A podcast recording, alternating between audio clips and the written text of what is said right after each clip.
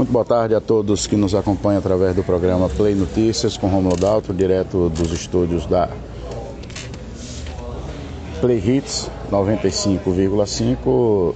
Nós estamos aqui na Assembleia Legislativa, ao nosso lado o deputado estadual Zezinho Sobral, ele que é líder do governo do estado aqui na casa e vai nos falar de diversos temas que já são notícias no cenário estadual aqui no retorno dos trabalhos da Assembleia Legislativa. Deputado Zezinho Sobral, muito boa tarde. Programa Play Notícias com Rômulo Daltro.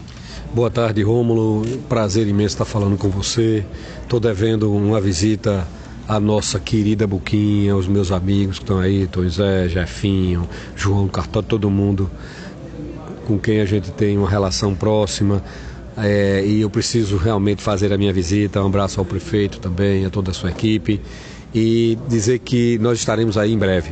Mas bom estar conversando com você, atualizando as informações. Eu tenho viajado muito nesse período do recesso, inclusive a gente fez diversas discussões. Não com, não completei a minha ida a Buquim. Quem tem ainda é meu genro, né? Que a família dele é de lá. E são amigos fraternos, independente disso. E, mas eu preciso voltar a, a Buquim para a gente ver as pessoas e conversar um pouco mais.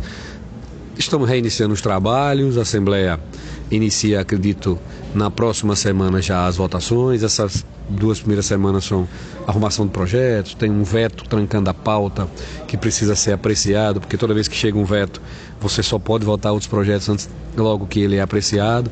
A gente deve apreciar no início da próxima semana, talvez quarta ou quinta, já iniciemos algumas votações para dar sequência e continuidade.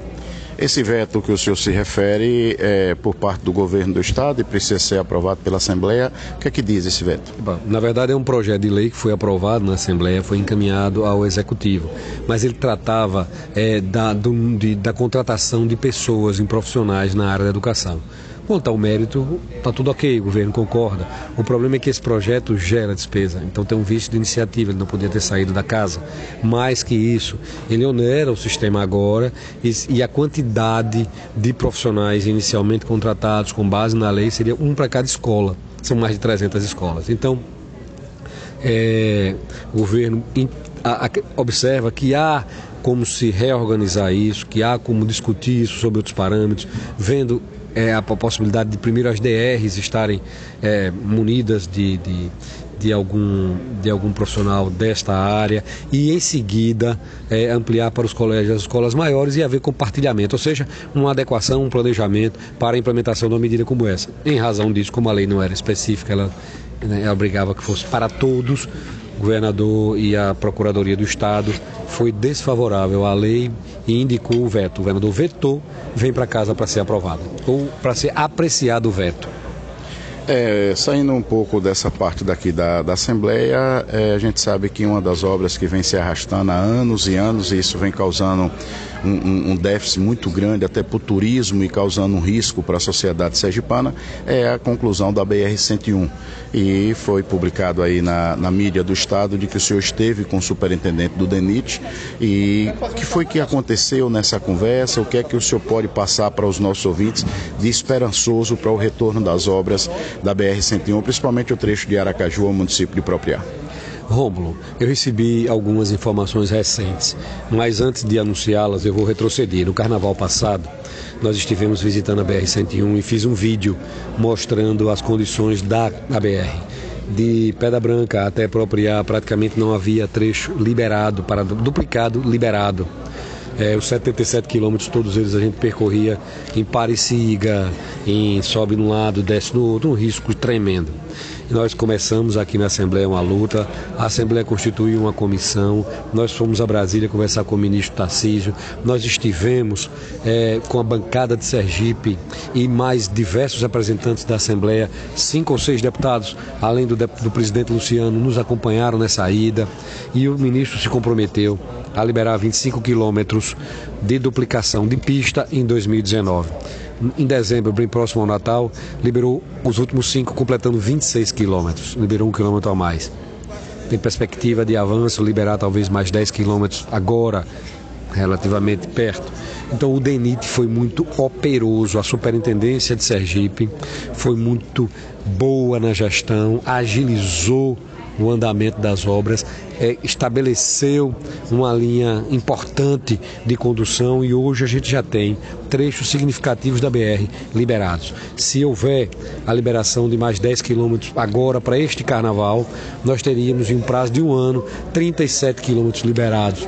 Significa quase metade da, da quase metade da, do trecho que o ano passado era 100%, agora metade dele duplicado. Veja que avanço, né? que, que reconhecimento. O ministro está de parabéns, a superintendência local está de parabéns e nos foi anunciado na semana anterior que nós divulgamos, na, última sexta-feira, a gente divulgou, inclusive na imprensa, de que o DENIT é, entregará esses 10 quilômetros, colocou dinheiro para as obras não pararem, é, vai liberar a ponte do Rio São Francisco, no Rio São Francisco, ali em próprio Colégio, ligando o estado de Sergipe a duas é, ponte dupla da BR já está pronta e o cabeçamento da ponte vai ser concluído e eles liberam até o meio do ano.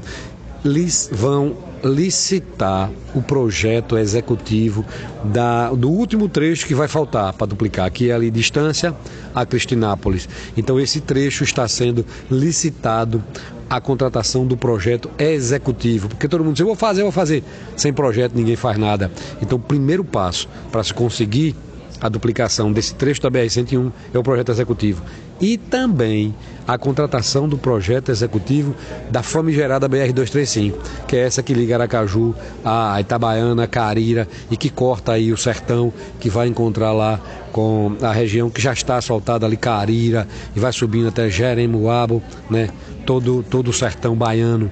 Então, essa duplicação também vai ter o projeto executivo contratado pelo DENIT para que se possa, enfim, buscar recurso ou trabalhar uma PPP, seja qual for a metodologia utilizada, mas o projeto executivo vai estar pronto. Isso é um avanço importante para a Sergipe. Então, é, são notícias importantes, fruto de uma luta que não para. Nós vamos continuar, nós vamos é, permanecer nesse trabalho incessantemente para dar cabimento e resposta à população sergipana. A gente sabe que quando da duplicação da BR-101, um dos trechos que causou uma grande celeuma foi justamente esse que o senhor colocou, distância até Cristinápolis, em decorrência até do município de Umbaúba, que tinha que fazer um rodonel, e isso causou um transtorno muito grande, e aí a obra parou em instância. E agora o deputado vem eh, levantando essa questão, e o senhor acredita agora, com esse empenho do senhor, com essa, essa entrada do senhor nesse projeto, isso pode ser realmente definido através do DENIT e a obra ser reiniciada? Rapaziada? Rômulo, a gente não pode é, é, esconder nada, nós temos que ser muito transparentes. Um deputado estadual, ele está limitado ao seu estado, mas todo mundo sabe que politicamente a gente pode atuar, que politicamente nós temos a obrigação e o compromisso de cobrar uma atitude de buscar os recursos, de buscar o deputado federal com quem a gente teve relação, com quem nós votamos, os deputados federais que representam Sergipe, fazer um, uma incursão, fazer um, um diálogo, ampliar o diálogo, mas o mais importante, fiscalizar. O deputado tem no seu, no seu, na sua prerrogativa a, a fala né? tem a, vamos dizer assim, a proteção do discurso, daquilo que você diz, e efetivamente a gente vai estar tá cobrando. Eu quero dizer que eu tive a colaboração plena do DENIT, mas não só de palavra, de ações e de conclusões.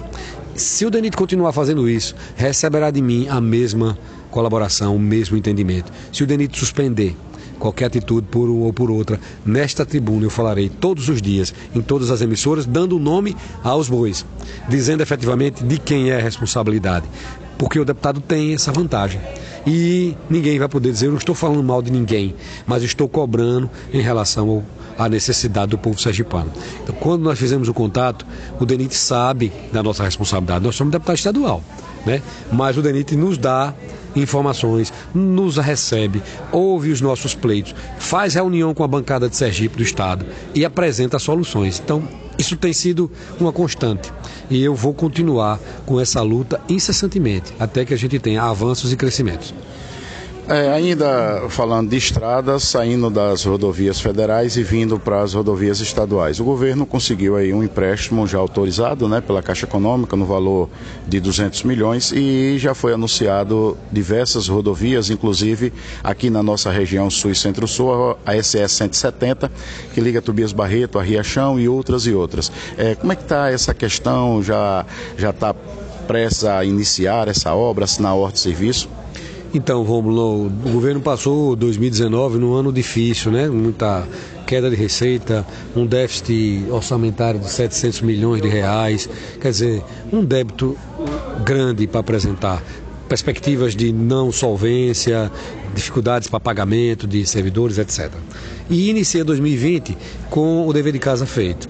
A agência de de, do, Tesouro Nacional, a, a STN, a Secretaria do Tesouro Nacional, o Ministério da Fazenda colocou o Sergipe num nível a mais. Então nós saímos de uma letra que inviabilizava os empréstimos, que eram estados insolventes, com pouca transparência, passamos a ser o melhor estado do Brasil em termos de transparência e o estado que melhor apresentou as suas contas junto à STN, possibilitando um cálculo mais efetivo e uma melhoria da letra. Então, a partir daí, o estado pôde contrair eh, empréstimos para financiar estradas, junto ao BNDES, junto à Caixa Econômica. Então, está buscando as fontes de recurso para isso. A Casa, a Assembleia Legislativa, autorizou e aprovou o refis de dívida e a contratação de novas para a realização de estradas. Essa é uma, uma, rodovia que o governador entende, porque é da região, o governador é Simão Dias, transita por ali, entende a necessidade de ser feita. A gente é, vai observar isso. As licitações estão em andamento e acredito que durante o ano de 2019, eu não sei exatamente em que altura do ano isso será autorizado. Porque, veja, não é prudente você dar início de obra no inverno, principalmente obra de estrada. Verdade. Mas eu entendo que entre o final deste verão e o começo do próximo verão, o governador vai estar, talvez, lançando aí um número significativo de obras para que tenha fluidez, para que tenha é, andamento positivo na, na, na recuperação de estradas em Sergipe, tanto na região sul, centro-sul, quanto no, agreste, quanto no sertão e no Baixo São Francisco também. A gente sabe que é, estradas boas, isso fortalece o turismo, a vinda de alagoanos, a vinda de baianos e assim sucessivamente. Na visão do senhor, o turismo em Sergipe, que inclusive está com o secretário interino, que é o Sales Neto, mas recebi até a informação de que ele deve ser efetivado e o governo deve colocar um outro secretário de comunicação, até pelo desempenho que Salles vem fazendo junto à Secretaria de Turismo. Como é que o deputado Zezinho Sobral enxerga o turismo de Sergipe? Com muito otimismo. O governador, no seu discurso aqui de abertura dos trabalhos legislativos nessa sessão, nessa atual legislatura, nos disse com muita clareza de que está motivado pelo desenvolvimento econômico de Sergipe. Falou do desenvolvimento na área do gás, do petróleo, vem uma refinaria para a Barra dos Coqueiros para produzir óleo, saiu inclusive matéria do valor econômico é, ontem ou anteontem, falou a respeito é, da, da mais duas termoelétricas para além da Celsius é, terem sido instaladas aqui. Nós temos gás de efeito do Catar a um preço muito melhor do que o gás que a Petrobras tem apresentado. A Petrobras ainda não deu a resposta ao Brasil dos preços escorchantes dos combustíveis inexplicáveis só para dar lucro à acionista internacional. E eu posso dizer isso porque é para isso mesmo. Petrobras hoje é uma agência, é uma empresa que já deixou de ser pública há muito tempo. Ela hoje pertence ao capital internacional. Ela hoje é pautada pelas, pelos, pelo capital norte-americano, principalmente, e de outras partes do mundo, que determina lucro e quem paga por brasileiro. Né? Isso é verdade. Estou absolutamente consciente disso. Mas em Sergipe nós temos a Exxon vindo explorar petróleo que é uma empresa que quer se estabelecer aqui. Nós temos aí o zoneamento costeiro, Dia 18 haverá um grande evento. O governador vai convidar é, trade turístico, os empresários, os investidores, para dizer o que é que o novo zoneamento costeiro pode definir e pode interferir efetivamente na condução desse, desse novo momento. Por que, é que Alagoas pode ter turismo?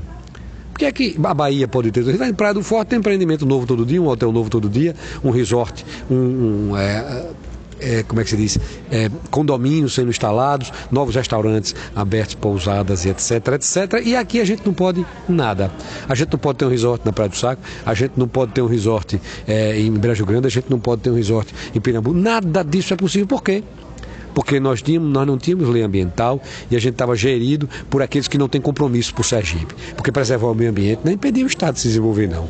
Porque na, na, na ONU, quando diz assim, o ambiente tem que ser preservado, mas tem que ser garantida a sustentabilidade, tem que ser garantido o desenvolvimento e a qualidade de vida. Não é você sacrificar os seres humanos porque você não pode fazer uma atividade quando você vai para Fernando Noronha e Fernando Noronha tem 150 mil turistas por ano. E se você for vender picolé na reserva Santa Isabel, aqui na Ponta do Mangue, você vai preso.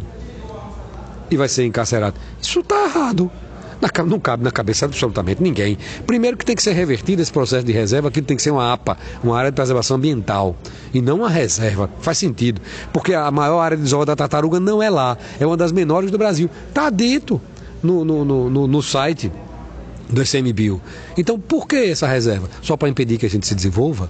Só para impedir que a gente se arrume? Então, o governo tem avançado nessa linha. Eu estou muito esperançoso de que esse progresso seja real e concreto. O aquífero Marituba é uma área preservada para captação de água aqui na, na Barra, mas é também, Ron, uma área que vai determinar onde é que vai se, se implantar o polo industrial para receber todo o gás. Se você tirar os, o gás de Sergipe e o petróleo de águas profundas, botar no navio e mandar embora, nós não vamos ver um real desse desenvolvimento para Sergipe.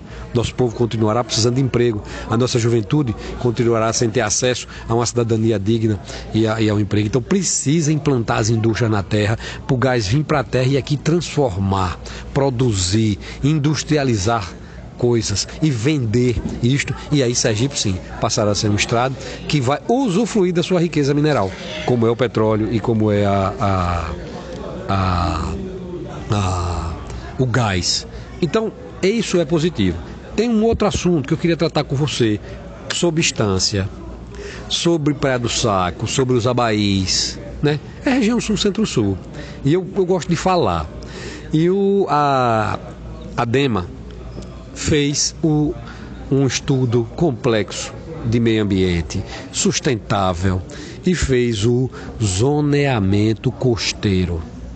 Criou a lei do Gerco, e está começando a implementar e a modificar e, enfim, a gerir os seus próprios recursos naturais com sustentabilidade, com garantias do meio ambiente e com avanço efetivo no crescimento do Sergipe.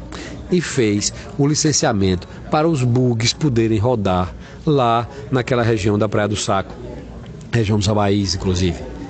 Aí você me pergunta, mas é porque a pergunta, né, Zezinho? A gente atravessa o rio, né? Ali, distância, vai para o outro lado, vai para o Mangue Seco. No Mangue Seco tem bug. E roda nas dunas, e o turista vai, e o turista vai para o Mangue Seco e roda mais para o saco. Ele não pode andar, por quê? Porque nós não tínhamos licenciado. Então foi feito um estudo de área, baixo impacto, preservação do meio ambiente, é, levantamento plano e altimétrico com vídeos, vai ter uma rota, a ADEMA vai credenciar cada bugre. Porque estão querendo que a ADEMA licencie uma associação e a associação credencie um bug. Para vender, é? É para negócio, é? É para que é que você quer licenciar isso? Por que, que não deixa licenciar o bugueiro? Tem que licenciar é o bugueiro. Tem que empoderar é o, o estanciano certo? É aquele que dono do bug, não é a associação, não. A associação é importante, é necessária para defender os interesses coletivos, não é? Mas para licença, quem tem que dar é o órgão. Então a ADEMA tem que licenciar cada bugueiro, porque senão amanhã vira negócio. Olha, eu tenho tantos táxis, você quer comprar um bug, quer botar lá, me pague uma luva de X. Então, não é para virar negócio. E outra, tem que ter o impacto controlado. Não posso dizer assim, você licencia. E quem garante que essa, essa, essa associação vai licenciar 10, 20, 30, 40, 50, 60? Porque rodar 10 bugs por uma trilha é uma coisa, rodar 100 é outra. Alterou o meio ambiente. O impacto é muito forte. Então, o impacto do licenciamento é controlado. E o órgão ambiental do Sergipe está fazendo isso. E a associação dos bugs, tem um advogado que o que a representa, maravilha, parabéns ao advogado, que coisa boa que você fez uma representação dativa, sem custo, mas não impeça os bugueiros de fazer o passeio, não. Não vá criar problema para essa licença não ser efetivada, não transite isso no ambiente político para poder impedir o desenvolvimento de Sergipe, não. A gente pode, pelo que o senhor está explicando aí, a gente pode caracterizar que a associação está querendo terceirizar o espaço das areias, das dunas da Praia do Saco para o passeio de bug? Ela quer o monopólio da, identidade, da indicação de quem vai efetivamente fazer o passeio. Ela pode até dizer, olha, esse aqui é um associado, ele quer participar, mas quem cadastra é o órgão que licencia. A ADEMA não pode passar para uma entidade associativa ou cooperativa o direito de conceder licença, não. A licença é por veículo o, a rota está definida, a, o traço está tá, tá pronto, mas é cada veículo associado. Tá? Mas se for trocar o associado, se for trocar o veículo, tem que vir na DEMA. Não é verdade? Porque ali não é para negócio, ali é para exploração turística. Então, o bugueiro vai ter direito de fazer a rota, vai ter direito de cobrar. O turista vai integrar o seu passeio com restaurante, com pousada, com translado, com tudo. Então, é bom para o trade turístico a gente precisa é, alertar as pessoas disso, né? Porque hum, não entendo a, a, a, o, representante da associação disse, não, tem um processo, uma instância que penalizou os bugueiros e agora eu tenho que ir lá atrás do processo. A área é outra, não é a área que está em litígio. Olha, a área que ele Dema licenciou é outra, não é a área do litígio. E ele sabe disso. E por que é que está buscando isso lá? Para criar um problema? Criar uma dificuldade para vender facilidade. A gente tem que ter sinceridade, não pode explorar as pessoas. Tem que deixar, tem que deixar o, o, o Sergipe se desenvolver. Tem que deixar a população ter direito ao acesso, porque senão, amanhã ou depois, vem uma grande empresa, munida de advogados, munida de estrutura, consegue um licenciamento e os bugueiros estão fora. Vai explorar. Vai explorar. Então, a gente precisa não ter cuidado com essas coisas. A gente precisa ter zelo com essa condução, né? É, os proprietários de bugre, neste momento, que estão nos ouvindo em Instância, é, em Itapuranga, enfim, em todos os municípios do estado de Sergipe e que pretendem colocar o seu bugre para fazer essa rota, eles devem procurar a, diretamente a DEMA para fazer esse cadastro?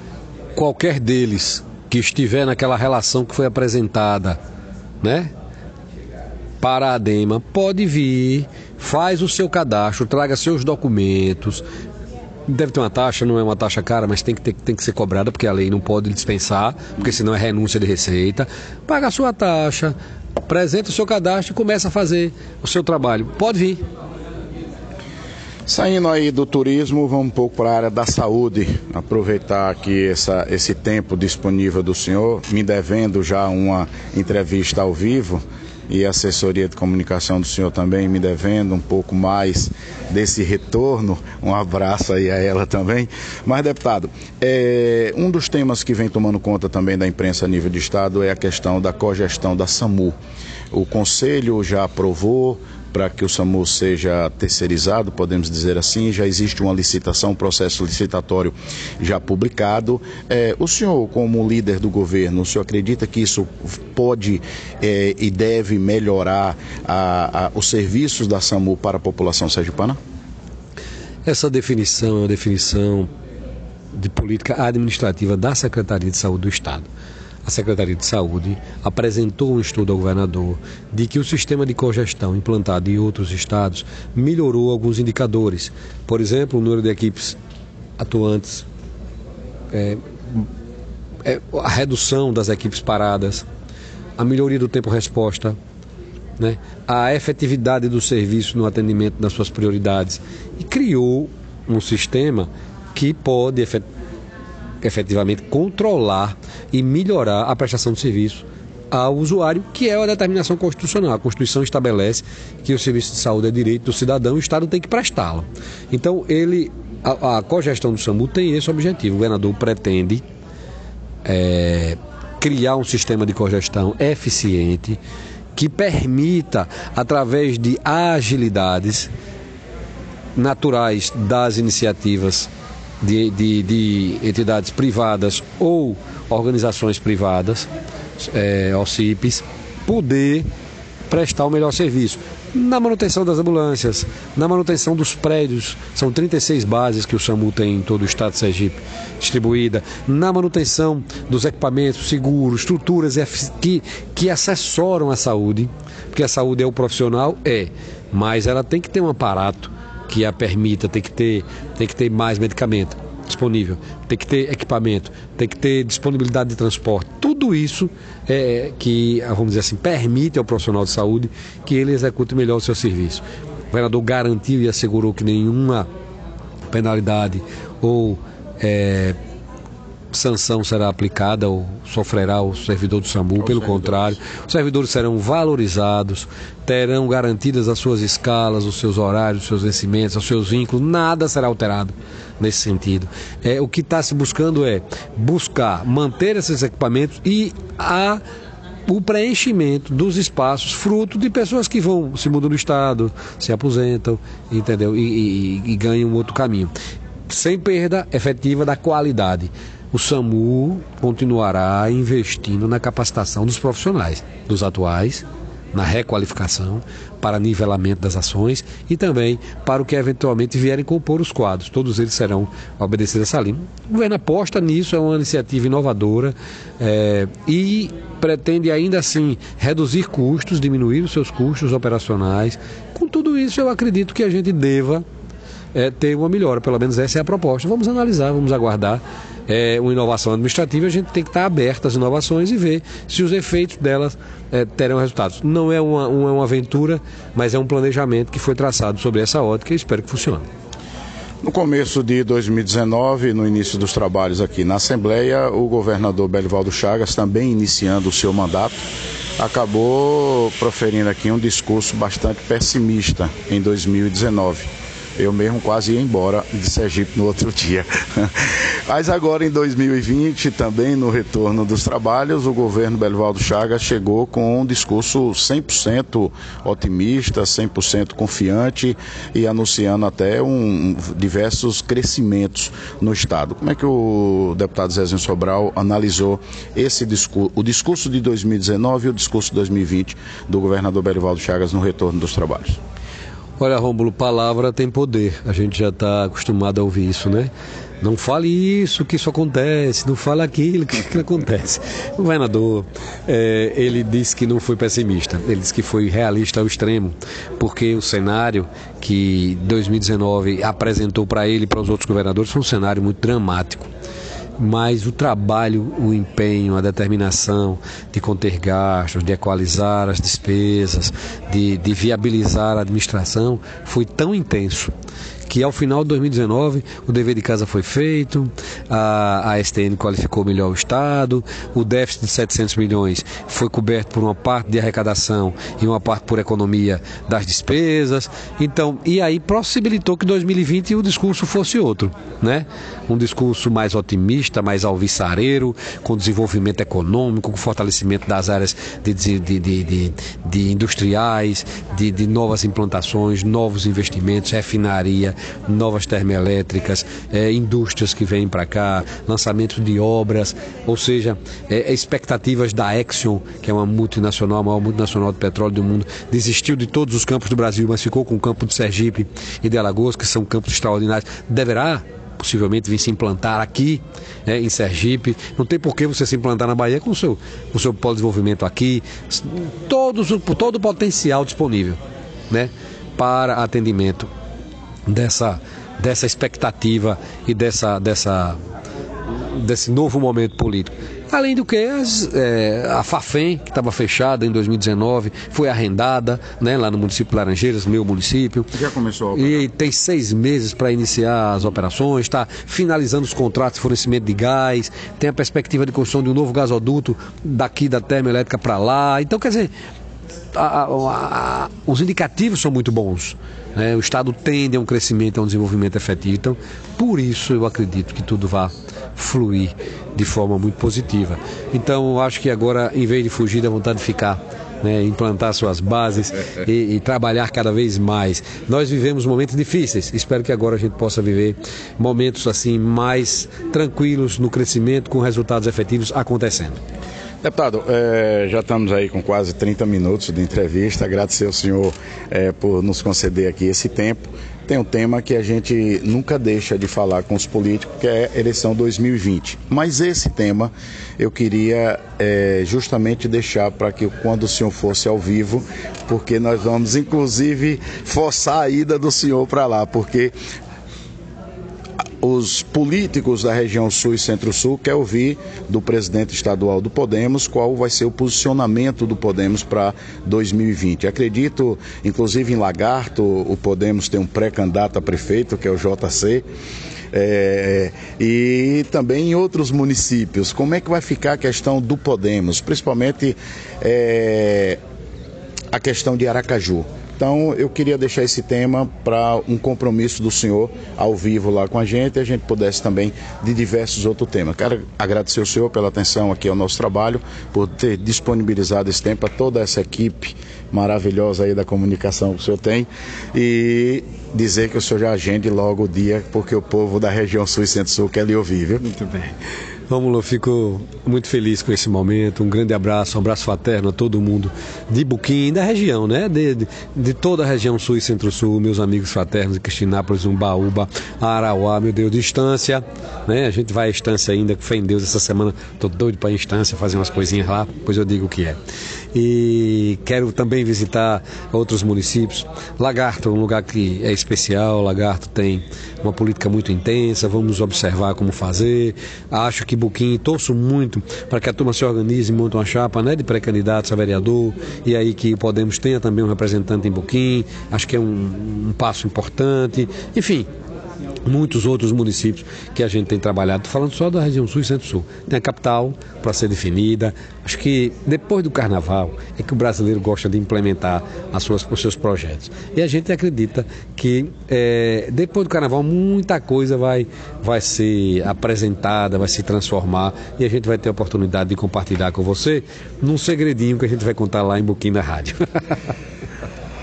ok. Acabamos de ouvir aí o deputado Zezinho Sobral trazendo um pouco da sua atuação parlamentar aqui na Assembleia Legislativa.